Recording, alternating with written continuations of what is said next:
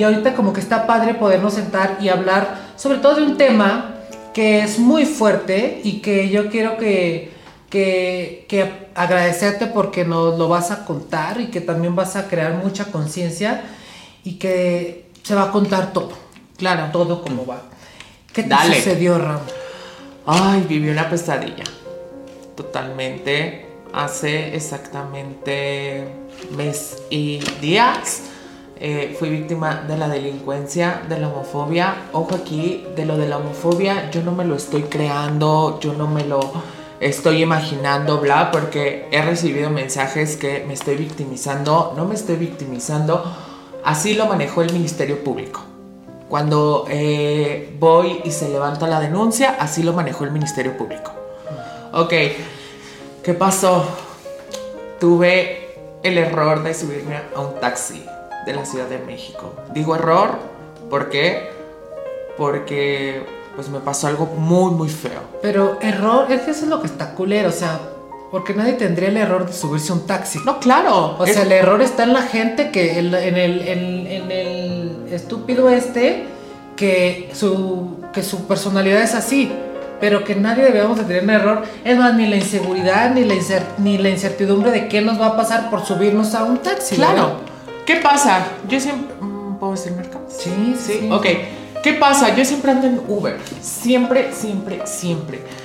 Eh, la cual ese día, pues bueno, había ido a cenar. Te cuento toda la historia Sí, y sí, les sí, cuento toda la historia para que Para que se en sienten, a contexto. Sí, siéntense, tráiganse su cigarrito, su coquita, eh, no sé, las palomitas, algo. Eh, ¿Qué pasa? Yo me voy a comer con unos amigos. De ahí, pues estaba próximo mi cumpleaños. la cual, pues, eh, me dicen, ¿sabes qué? Estábamos en Zona Rosa y me dicen, perdón, vámonos a tomar una copa, una chela. Y yo, no, pues, se vale, se puede. Se sabe. Nos vamos, que no sé qué. Bueno, eh, salgo de ahí de Zona Rosa como a las 4 de la mañana. Eh, me dirijo a mi casa. La tenía, nos habíamos quedado una amiga y yo, nada más. Y yo había quedado en llevarla a su casa. Eh, me meto a la aplicación de Uber y mi amiga de, de Zona Rosa a su casa está 10, 15 minutos. Me Cerca, meto muy cerca. cerca. Y a las 4 de la mañana, o sea, Sí, menos. Entonces me meto a la aplicación de Uber y me costaba 460 y algo de pesos. Y yo, ¿por? Y el más cercano estaba en 20 minutos. Entonces, la verdad, lo hice por ahorrar tiempo y dinero. Ok.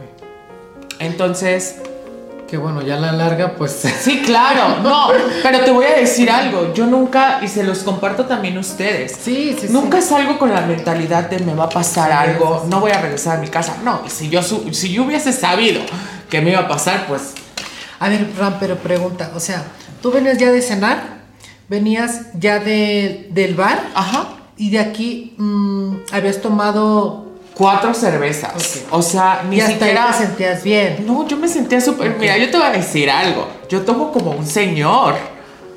O sea, sí. Se sí, sabe, Sí, se sí, sí, tomo como un señor. O sea, y ver, cuatro cervezas. Pues nada. No era, o sea, no es mala onda y. No, digo, Y al rato no. van a decir, Ramsés es la alcohólica. Y sí. No. Oye, Ram, pero pregunta, a lo que iba es como, pero no te sentías, o sea, lo de las cervezas, pero no como algo más raro, ¿no? Hasta este punto Ah, no. No, no, o sea, de verdad, no me sentía nada mal. Yo iba caminando normal, o sea, para la trayectoria con que. tu amiga. Y yo iba con mi amiga, y para la trayectoria que tengo, pues no, o sea, cuatro cervezas, la verdad es que ¿Es de carrera larga? muy larga, La cara de muy larga. muy larga, o sea, muy larga, sí.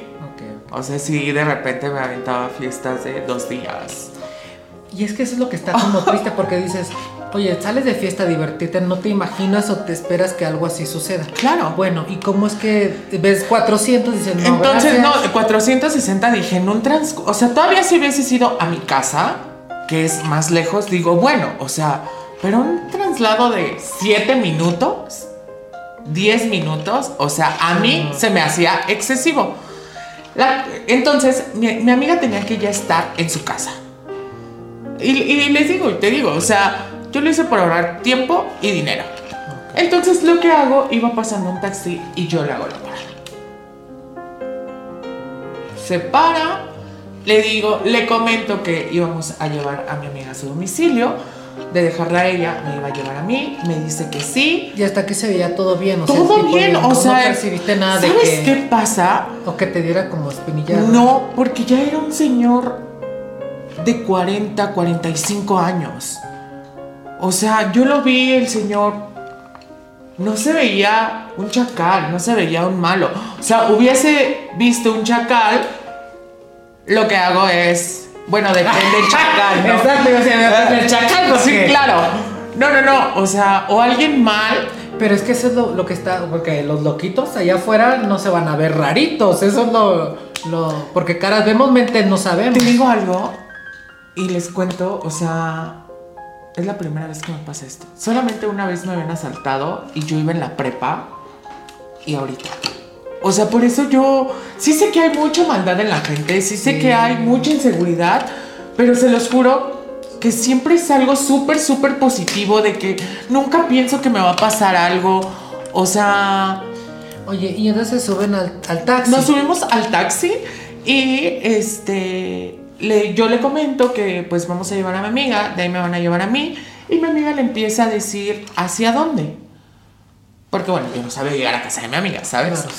Entonces pasó todo, hacemos la parada en un Oxxo, eh, compro unos cigarros, una coca, ahí como, o sea, como si nada, íbamos a llegar al domicilio de mi amiga, súper bien.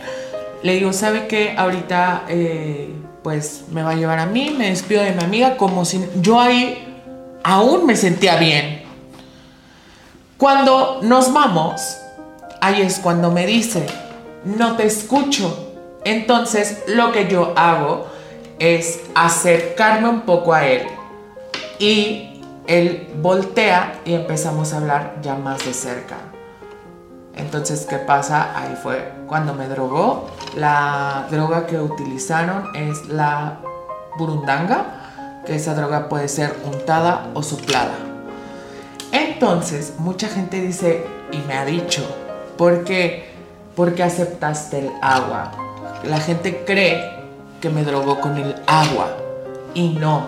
Ya es que tú comentaste en un en Sí. vivo, para los que no sepan, que te ofreció una botellita de agua. Lo conté en el video, sí. Ah, en el video, exacto. Lo conté en el video, pero yo iba saliendo del hospital también, o sea, todavía estaba... Sí, no, no hay cosas que no se asimilen y todavía hay cosas que vas a seguir asimilando con el Sí, tiempo. ok. entonces, eh, cuando yo le digo que se pare, que tengo sed otra vez a un oxo, es cuando él a mí Por me ofrece el agua vez. por segunda vez. Ok, ok. Es cuando me dice, aquí tengo un agua y yo la acepto. ¿Por qué pedí el agua?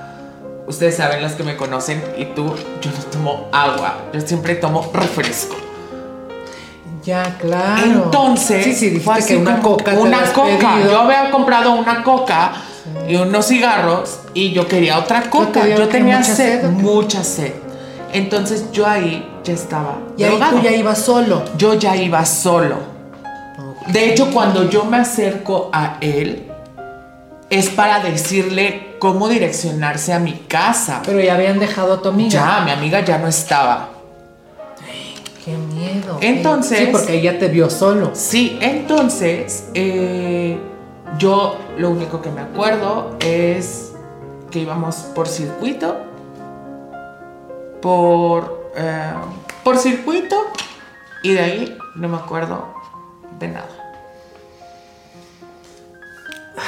De nada. Y después, bueno, Después, pues bueno, ya lo que me cuentan Sí, es eh, que fue muy mis hermanas, todo, la que me encuentra es una de mis hermanas, me encuentra hasta el, eso fue de la madrugada del miércoles para el jueves, me encuentra hasta el jueves o ocho y media de la mañana, tirado. miércoles a, a madrugada del jueves. Ajá, eso ya fue, a mí me encuentra mi hermana el día jueves a las 8 de la mañana, ocho y media de la mañana, tirado en un charco de agua, eh, todo golpeado, muy golpeado.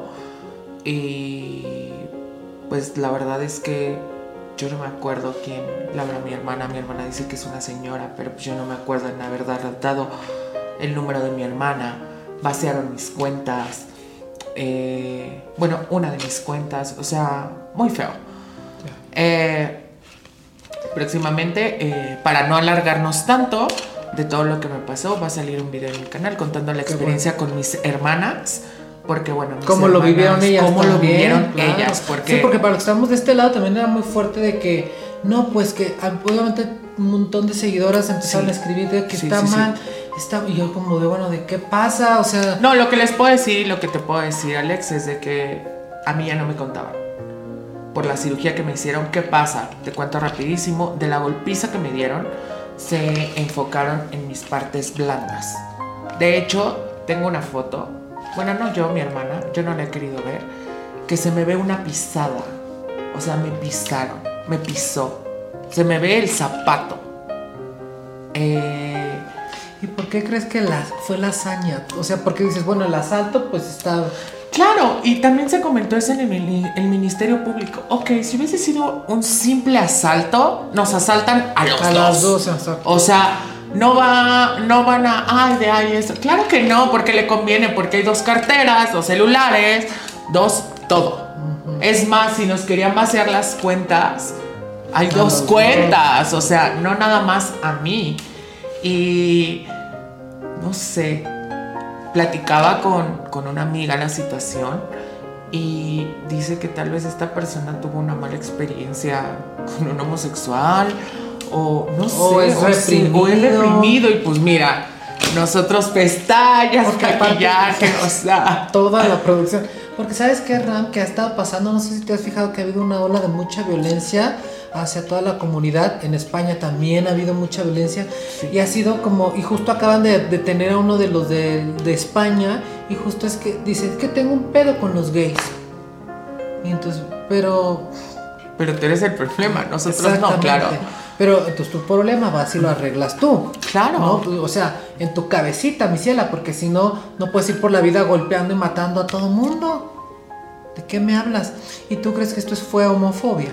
Pues ya como lo manejan y como lo platico, pues totalmente. O sea, porque, ok, me robas, me quitas mis cosas. O sea, porque al final yo te voy a decir algo, ¿no? Sabes a mí que yo ya me, me sentía tan impotente eh, ya te contaré ahorita más adelante, les contaré. Eh, güey, yo salgo a trabajar día con día para tener mis cosas, para traer dinerito en mi bolsa. Para comer. Para comer, para comprarme mis joterías, porque a mí nadie me las compra. O sea, ¿y qué pasa? Que alguien llegue y, y te quite tus cosas así. Dices, ¿por? Y déjame nada más que te quiten las cosas, que me golpeó casi a matarme. O sea, ¿por? Yo lo veo de esa manera y de repente me siento tan impotente y digo, de ahí, ¿qué pasa? Me, de la golpiza que me dan, regreso, eh, me, me inducieron a un coma, porque no sabían de dónde venía la hemorragia interna que yo tenía. Y tenían que ver. Entonces, ¿qué pasaba? Tenían que meterme en coma para paralizar mis órganos y saber de dónde venía el problema. Entonces, el diagnóstico que le dan a mis hermanas es que saliendo de ahí me van a tener que entubar una semana, 15 días, y que si el corazón, eh, me iban a meter a terapia intensiva y que si cuando me sacaran el tubo el corazón resistía, ya la había librado. Y si no, pues... o sea... Y así fue. No. O sea, de cuando regreso del coma, yo regreso bien. No me tuvieron ni que meter en terapia intensiva. Ok. O sea, no me tuvieron que hacer nada de eso. Lo que me ayudó, una, es mi edad. Mi condición, porque hasta eso yo no hago ejercicio, no nada, pero comentaron Hasta que fuma el RAM. fumo horrores. Ahorita ya no, pero Sí un poquito, sí, o sea, ya no podía, ¿sabes? Ahorita me estoy manteniendo con los Masky, Ya. pero sí bajé muchísimo, o sea, sí bajé, o sea, imagínate, de fumarme una cajetilla diaria, ahorita ya me fumo cinco cigarros. Oye, Rap, ¿y qué? em, igual, siempre a mí me gusta preguntarle a todos, ¿qué aprendiste bueno y malo? Déjame acabo y ahorita voy Ay, con eso. No, espérense, sí me puedo hablar. Sí, hablar. Uy, si las becas están, pero que sí. Ok, entonces, eh, cuando, cuando pasa eso, o sea, de que a mí yo no entro a, a terapia intensiva, entonces yo la libro. Y a lo que iba, ¿sabes qué me ayudó muchísimo también? Las cirugías estéticas. Porque mi cuerpo ya estaba acostumbrado a ese tipo de anestesias. Ah, ok, como generales. Ajá, como generales. Entonces, ¿Saben por qué hay que operarse, chavas? por cierto, no es por vanidad, por o sea, sí. Sí, o sea, eso es lo que... Sí, tu cuerpo ya tenía como un. ya, tenía- sabía cómo ya sabía cómo reaccionar ante Ah. esas anestesias tan fuertes. Ok. Entonces, pues por eso me salvé. Eh, ¿Qué pasa aquí? Eso fue, a mí me operan el viernes, tanto viernes, sábado, que fue mi cumpleaños, y yo me la pasé inconsciente. O sea, se los digo así, yo estaba muerto en vida. Tú no sentías ni sabías Yo no sentía, yo no me acuerdo de nada, a eso voy. Jueves, viernes, sábado, domingo,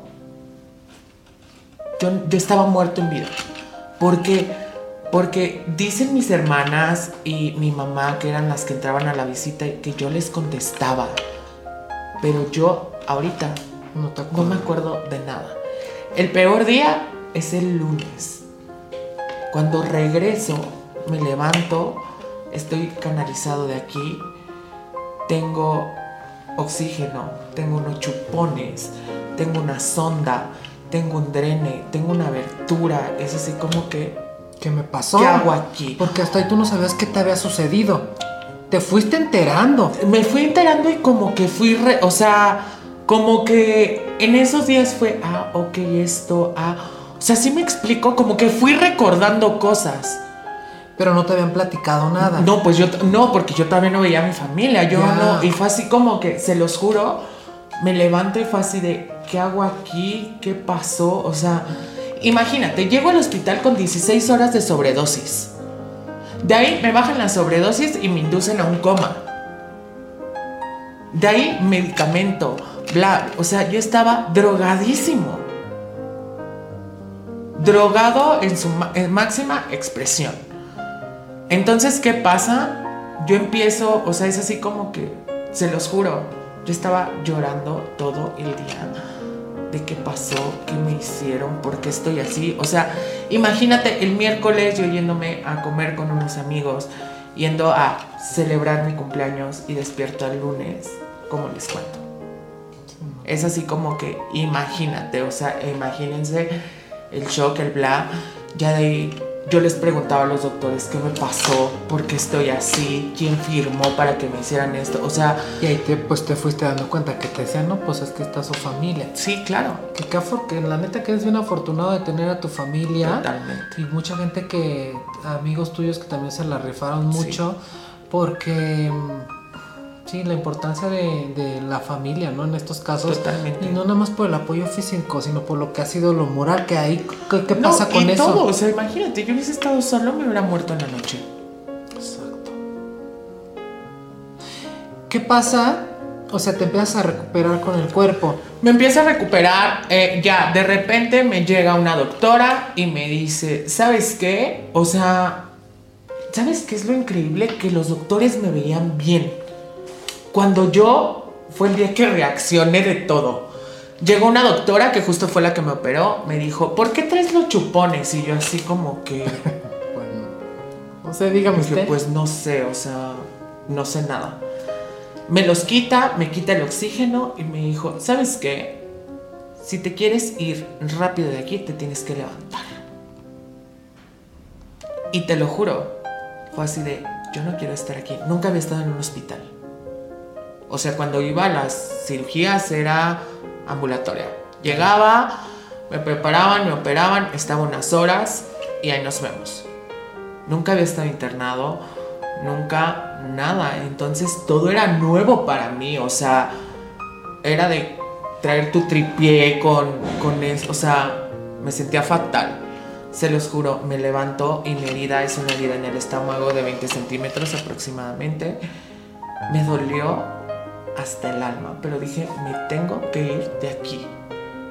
Me tengo que ir de aquí porque un hospital es horrible.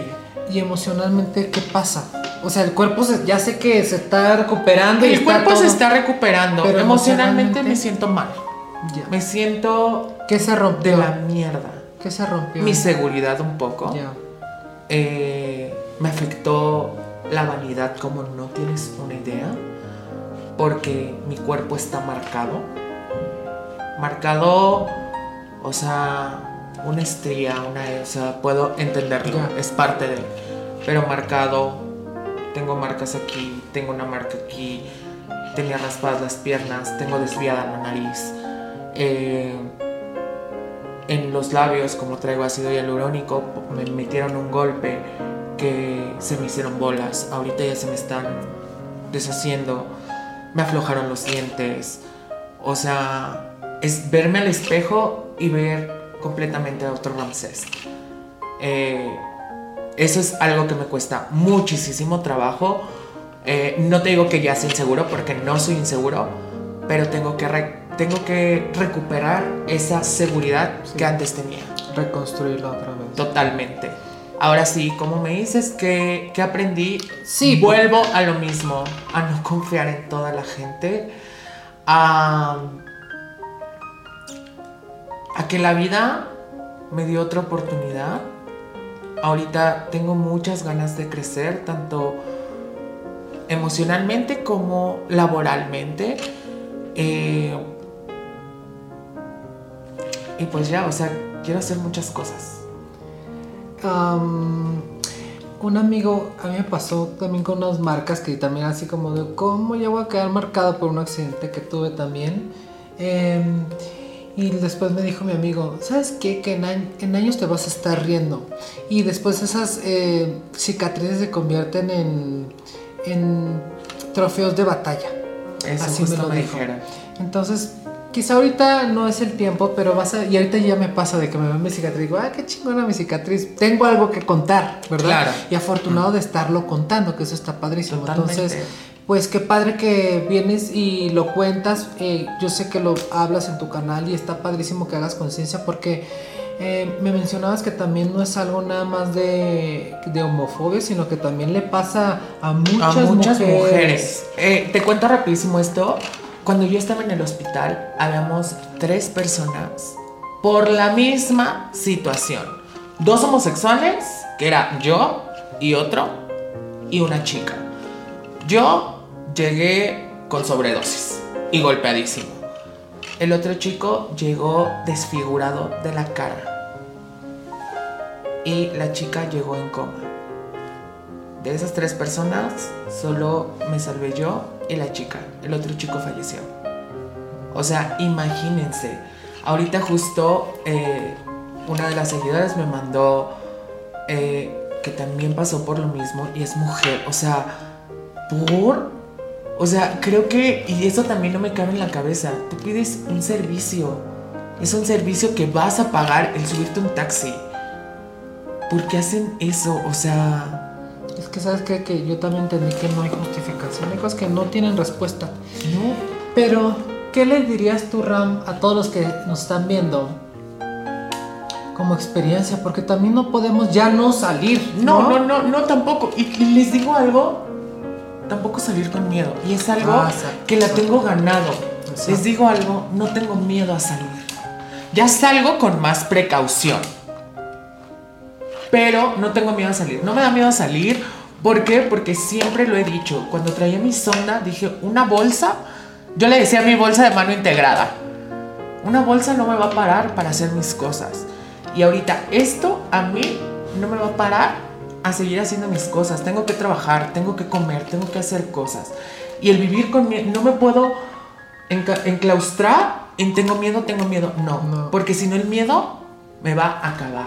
Como te lo decía ahorita, si no me moría de la sobredosis, me moría de la golpiza o me muero del miedo. Y es algo que no, me quiero, no quiero que pase, no quiero morirme. Entonces yo ese consejo les doy. Sé que muchas veces eh, tenemos problemas, sí. No dejen que el miedo las venza. Otra, eviten tomar taxis. Y si los van a tomar, apunten todo. Mándenle a su mejor amiga, a su mamá, a su hermana el número de placas.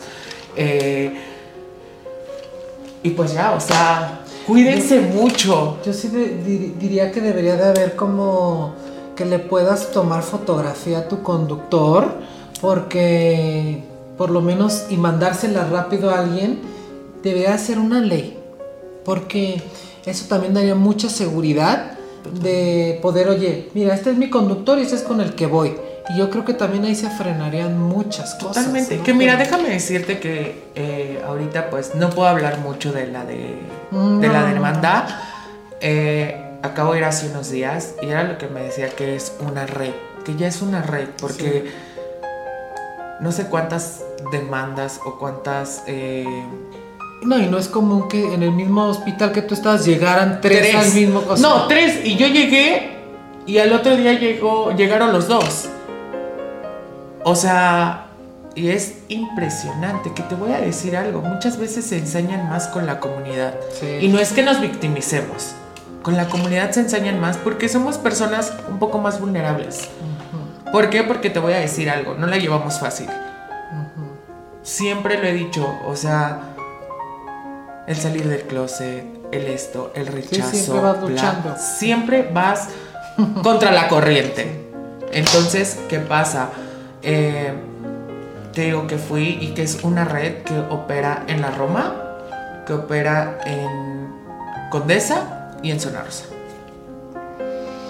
Pues para que también ustedes, que con lo que nos está diciendo Ram, tomen sus precauciones Totalmente. de... Yo también creo, miren, yo siempre, le, justo le decía a Ram cuando llegó que soy muy de hacer fiestas en casa, con gente que esté conocido, o sea, que tratar de saber cuáles son mis lugares seguros, o sea, yo sí soy como de no exponerme justo por un montón de situaciones que en la calle pues no, no, no, podemos percibir a simple vista, entonces pues yo sugeriría si a ustedes les gusta que se acompañen o, o que si van muy tarde, oye, pues quédate en mi casa. No sé, hay tantas posibilidades que cada una va a ir reconociendo, pero que sean como muy, muy perceptivas a todo este tipo de cosas que si su intuición también les dice, ¿sabes qué? No. No, no lo hagas, no salgas, o hoy es la reunión en casa, no sé, no quiero decir como cosas, pero que seguramente ustedes sabrán identificar la situación en la que estén viviendo y que yo le agradezco mucho a Ram que haya venido el día de hoy a compartirlo porque